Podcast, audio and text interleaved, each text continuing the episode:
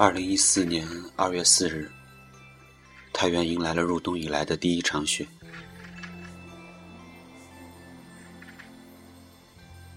今天晚上，我想跟大家分享这样一个故事。故事的名字是《骆驼的姑娘》。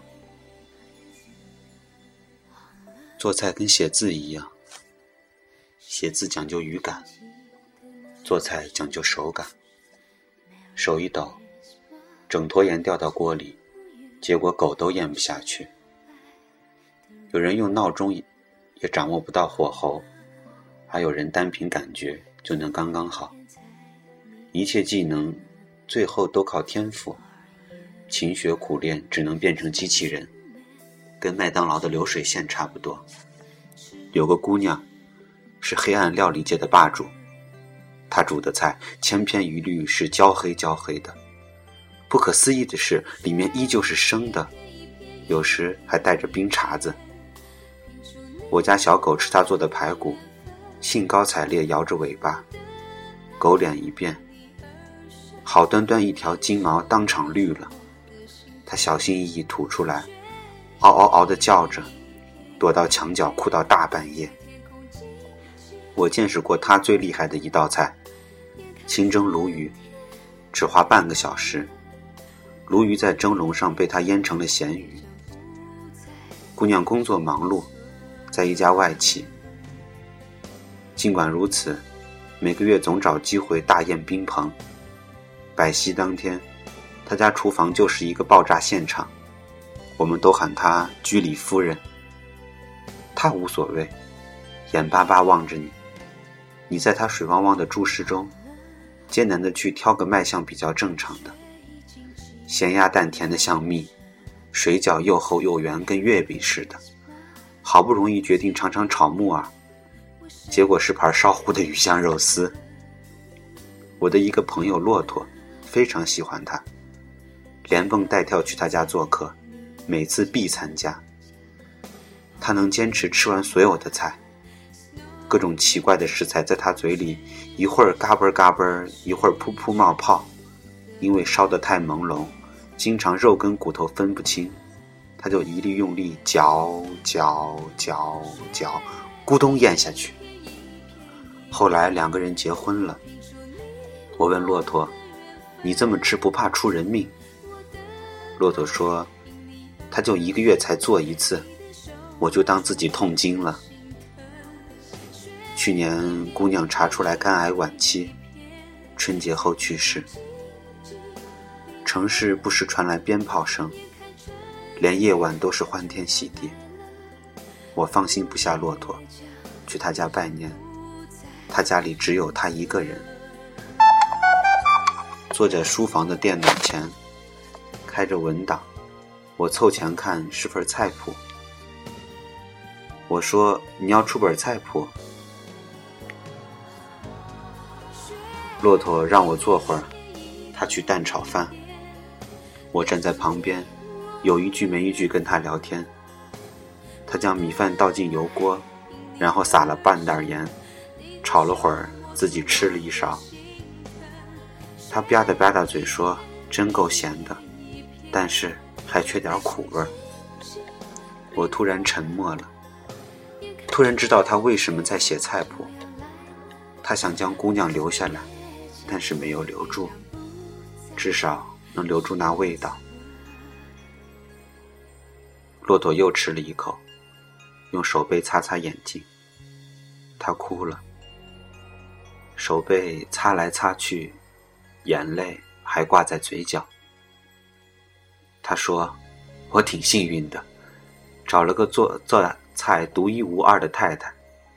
她离开我后。”能留给我复习的味道真多。他说还缺点苦味。他说那个苦味是炒椒炒出来的，还是索性有什么奇怪的佐料？他说你看电视吧，我继续写菜谱。我说要不要我们去喝杯茶？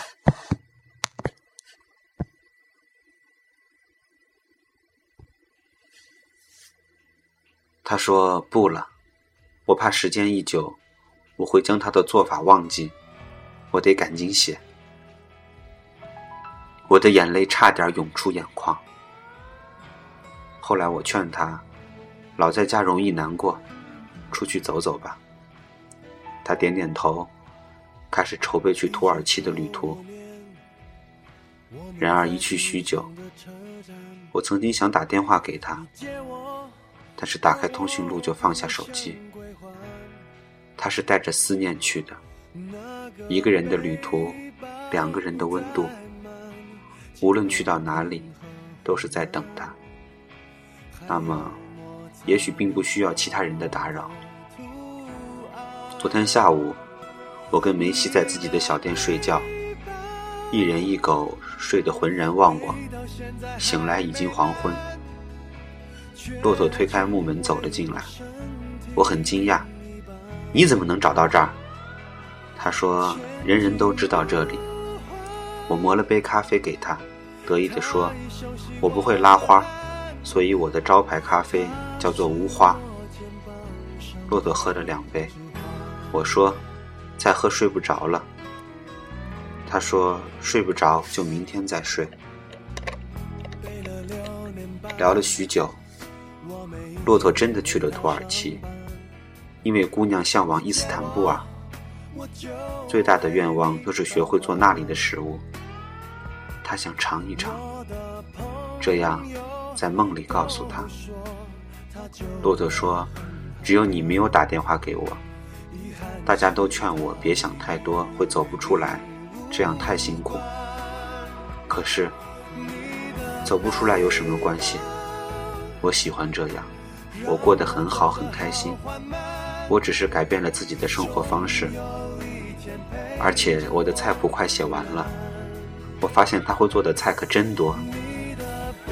骆驼喝了好多酒，醉醺醺的看着台灯说：“我有天看到你的一段话，觉得这就是我现在的人生，我很满足。这个世界美好无比，全部是他无心不经意写的一字一句，留我年复一年朗读。”他站到书柜边，摇摇晃晃找了半天，把我的书挑出来，撕了扉页，写了歪七扭八一行字，贴在小店墙上。他走了之后，我翻了翻自己微博，终于知道了这段话。